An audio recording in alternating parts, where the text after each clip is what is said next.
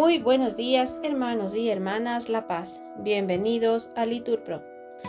Nos disponemos a comenzar juntos el oficio de lecturas del día de hoy, jueves 1 de febrero del 2024, jueves de la cuarta semana del tiempo ordinario, cuarta semana del Salterio. El día de hoy pedimos por la preparación al Congreso Eucarístico que se llevará a cabo en Quito, Ecuador, en el mes de septiembre. Pedimos también por la salud del Padre Eric que se encuentra en la ciudad de Madrid. Ánimo hermanos que el Señor hoy nos espera. Hacemos la señal de la cruz en los labios y decimos, Señor, abre mis labios. Respondemos, y mi boca proclamará tu alabanza. Nos persignamos Gloria al Padre y al Hijo y al Espíritu Santo, como era en el principio, ahora y siempre, por los siglos de los siglos. Amén. Aleluya. Repetimos, entrad en la presencia del Señor con aclamaciones. Venid, aclamemos al Señor, demos vítores a la roca que nos salva Entremos a su presencia dándole gracias, aclamándolo con cantos. Porque el Señor es un Dios grande, soberano de todos los dioses. Tiene en su mano las cimas de la tierra, son suyas las cumbres de los montes. Suyo es el mar porque Él lo hizo, la tierra firme que modelaron sus manos. Venid, postrémonos por tierra, bendiciendo al Señor Creador nuestro porque Él es nuestro Dios y nosotros su pueblo, el rebaño que Él guía. Ojalá escuchéis hoy su voz. No endurezcáis el corazón como en Meribá, como el día de Masá en el desierto, cuando vuestros padres me pusieron a prueba y dudaron de mí, aunque habían visto mis obras. Durante cuarenta años aquella generación me repugnó y dije, ¿es un pueblo de corazón extraviado? Que no reconoce mi camino, por eso he jurado en mi cólera que no entrarán en mi descanso. Gloria al Padre y al Hijo y al Espíritu Santo, como era en el principio, ahora y siempre, por los siglos de los siglos. Amén. Entrad en la presencia del Señor con aclamaciones. Recitamos el himno. Señor, ¿A quién iremos si tú eres la palabra?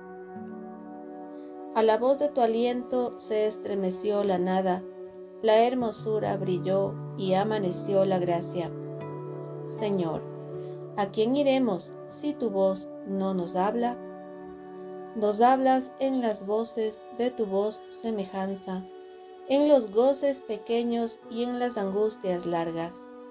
Señor, ¿A quién iremos si tú eres la palabra? En los silencios íntimos donde se siente el alma, tu clara voz creadora despierta la nostalgia. ¿A quién iremos, verbo, entre tantas palabras? Al golpe de la vida perdemos la esperanza, hemos roto el camino y el roce de tu planta. ¿A dónde iremos Dinos, Señor, si no nos hablas. Verbo del Padre, verbo de todas las mañanas, de las tardes serenas, de las noches cansadas. ¿A dónde iremos, verbo, si tú eres la palabra? Amén. Repetimos, no fue su brazo el que les dio la victoria sino tu diestra y la luz de tu rostro.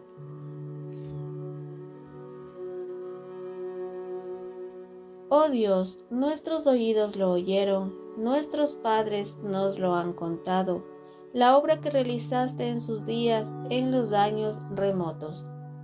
Tú mismo con tu mano desposeíste a los gentiles y los plantaste a ellos trituraste a las naciones y los hiciste crecer a ellos. Porque no fue su espada la que ocupó la tierra, ni su brazo el que les dio la victoria, sino tu diestra y tu brazo y la luz de tu rostro, porque tú los amabas. Mi rey y mi Dios eres tú, que das la victoria a Jacob. Con tu auxilio embestimos al enemigo, en tu nombre pisoteamos al agresor. Pues yo no confío en mi arco, ni mi espada me da la victoria. Tú nos das la victoria sobre el enemigo y derrotas a nuestros adversarios. Dios ha sido siempre nuestro orgullo y siempre damos gracias a tu nombre. Gloria al Padre y al Hijo y al Espíritu Santo, como era en el principio, ahora y siempre, por los siglos de los siglos. Amén. No fue su brazo el que les dio la victoria, sino tu diestra y la luz de tu rostro. Repetimos, no apartará el Señor su rostro de vosotros si os convertís a Él. Ahora en cambio nos rechazas y nos avergüenzas y ya no sales, Señor, con nuestras tropas. Nos haces retroceder ante el enemigo y nuestro adversario nos saquea. Nos entregas como ovejas a la matanza y nos has dispersado por las naciones. Vendes a tu pueblo por nada, no lo tasas muy alto. Nos haces el escarnio de nuestros vecinos, irrisión y burla de los que nos rodean. Nos has hecho el refrán de los gentiles, nos hacen muecas las naciones.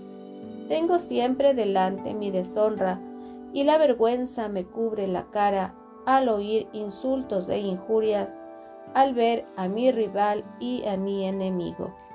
Gloria al Padre y al Hijo y al Espíritu Santo, como era en el principio, ahora y siempre, por los siglos de los siglos. Amén.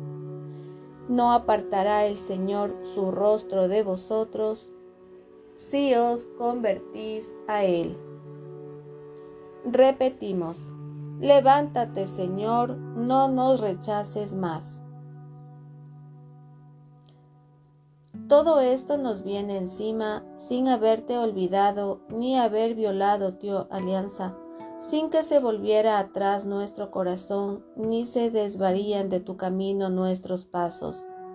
Y tú nos arrojaste a un lugar de chacales y nos cubriste de tinieblas. Si hubiéramos olvidado el nombre de nuestro Dios y extendido las manos a un Dios extraño, el Señor lo habría averiguado pues de él penetra los secretos del corazón. Por tu causa nos degüellan cada día, nos tratan como a ovejas de matanza. Despierta, Señor, ¿por qué duermes? Levántate, no nos rechaces más.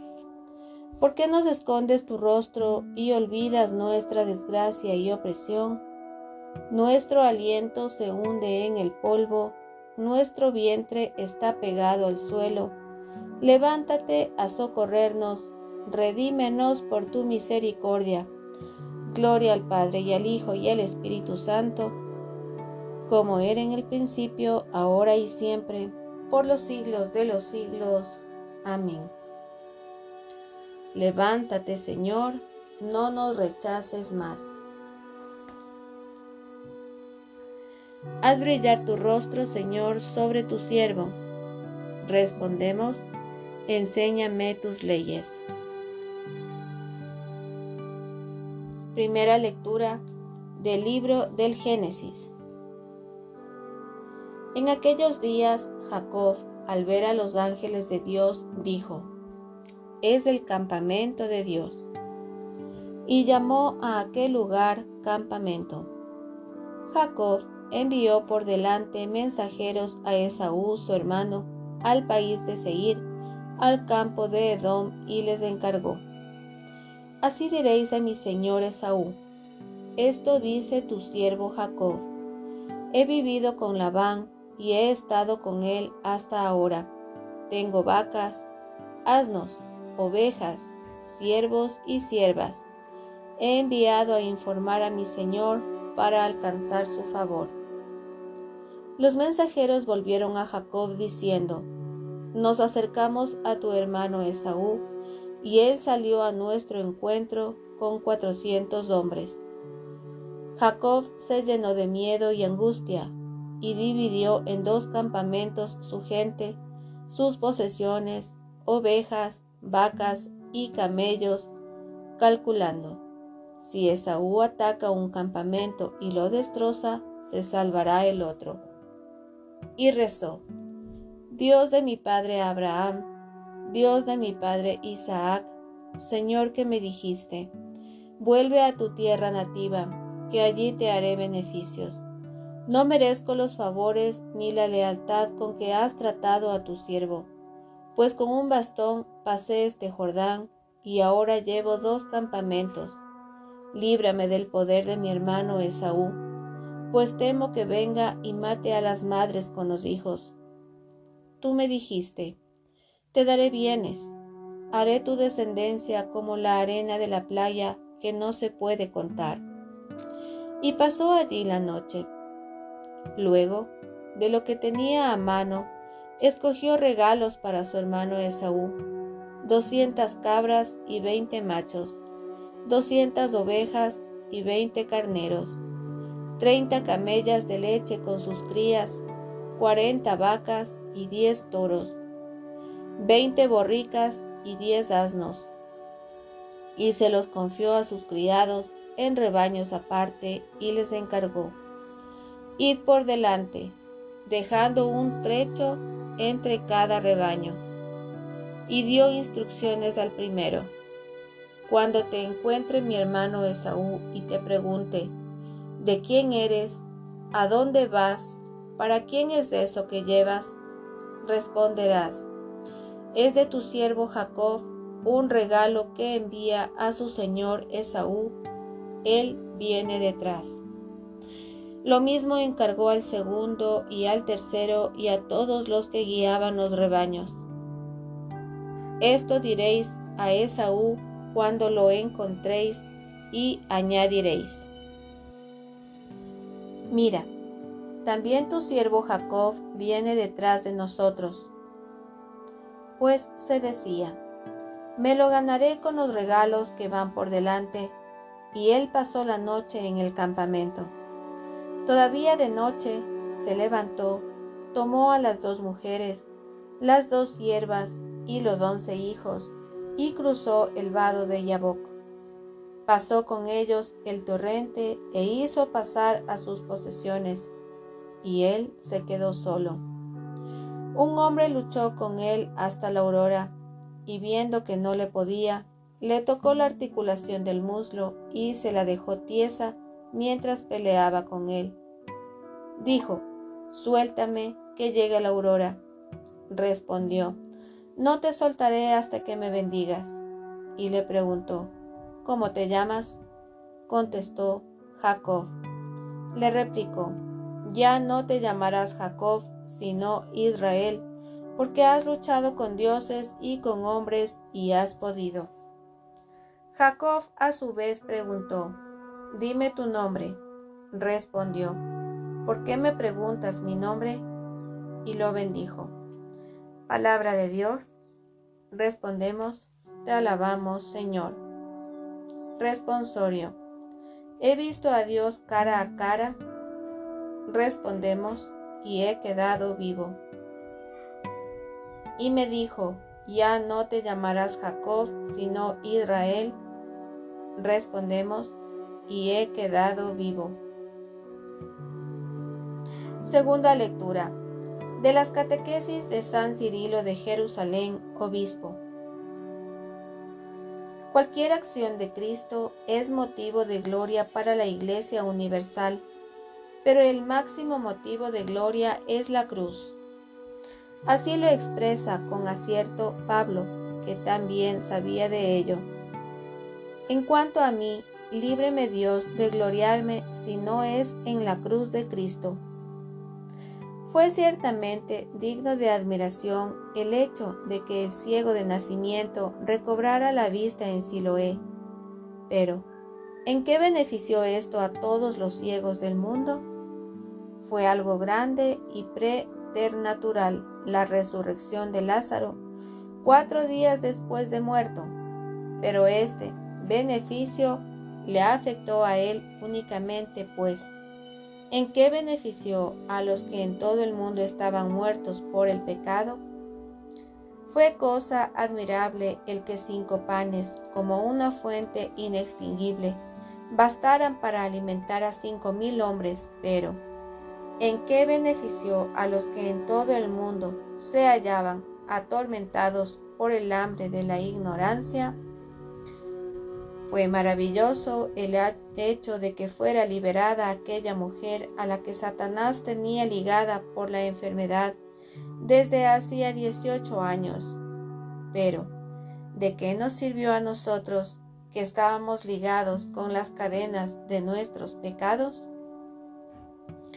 En cambio, el triunfo de la cruz iluminó a todos los que padecían la ceguera del pecado, nos liberó a todos de las ataduras del pecado, redimió a todos los hombres.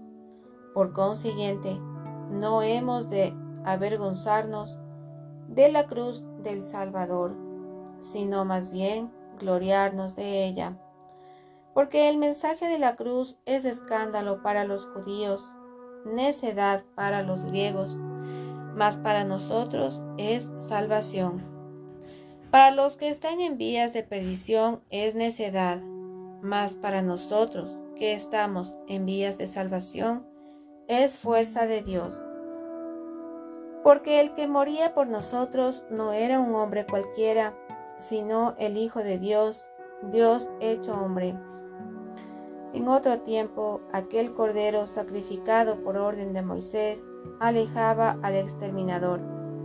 Con mucha más razón, el Cordero de Dios que quita el pecado del mundo, nos librará del pecado. Si la sangre de una oveja irracional fue signo de salvación, ¿cuánto más salvadora no será la sangre del unigénito? Él no perdió la vida coaccionado ni fue muerto a la fuerza, sino voluntariamente. Oye lo que dice, soy libre para dar mi vida y libre para volverla a tomar. Fue pues a la pasión por su libre determinación, contento con la gran obra que iba a realizar consciente del triunfo que iba a obtener, gozoso por la salvación de los hombres, al no rechazar la cruz, daba la salvación al mundo. El que sufría no era un hombre vil, sino el Dios humanado, que luchaba por el premio de su obediencia. Por lo tanto, que la cruz sea tu gozo no solo en tiempo de paz, también en tiempo de persecución, has de tener la misma confianza. De lo contrario, serías amigo de Jesús en tiempo de paz y enemigo suyo en tiempo de guerra. Ahora recibes el perdón de tus pecados y las gracias que te otorga la munificencia de tu Rey. Cuando sobrevenga la lucha, pelea denodadamente por tu Rey. Jesús, que en nada había pecado, fue crucificado por ti, y tú no te crucificarás por él, que fue clavado en la cruz por amor a ti. No eres tú quien le haces un favor a él, ya que tú has recibido primero. Lo que haces es devolverle el favor, saldando la deuda que tienes con aquel que por ti fue crucificado en el Gólgota. De las catequesis de San Cirilo de Jerusalén, obispo. Responsorio. El mensaje de la cruz es necedad para los que están en vías de perdición. Respondemos, pero para los que están en vías de salvación, para nosotros es fuerza de Dios. Nosotros predicamos a Cristo crucificado, escándalo para los judíos, necedad para los gentiles. Respondemos, pero para los que están en vías de salvación, para nosotros es fuerza de Dios. Oremos. Concédenos, Señor Dios nuestro, venerarte con toda el alma y amar a todos los hombres con afecto espiritual. Por nuestro Señor Jesucristo, tu Hijo. Amén. Bendigamos al Señor. Respondemos, demos gracias a Dios. En el nombre del Padre y del Hijo y del Espíritu Santo. Amén.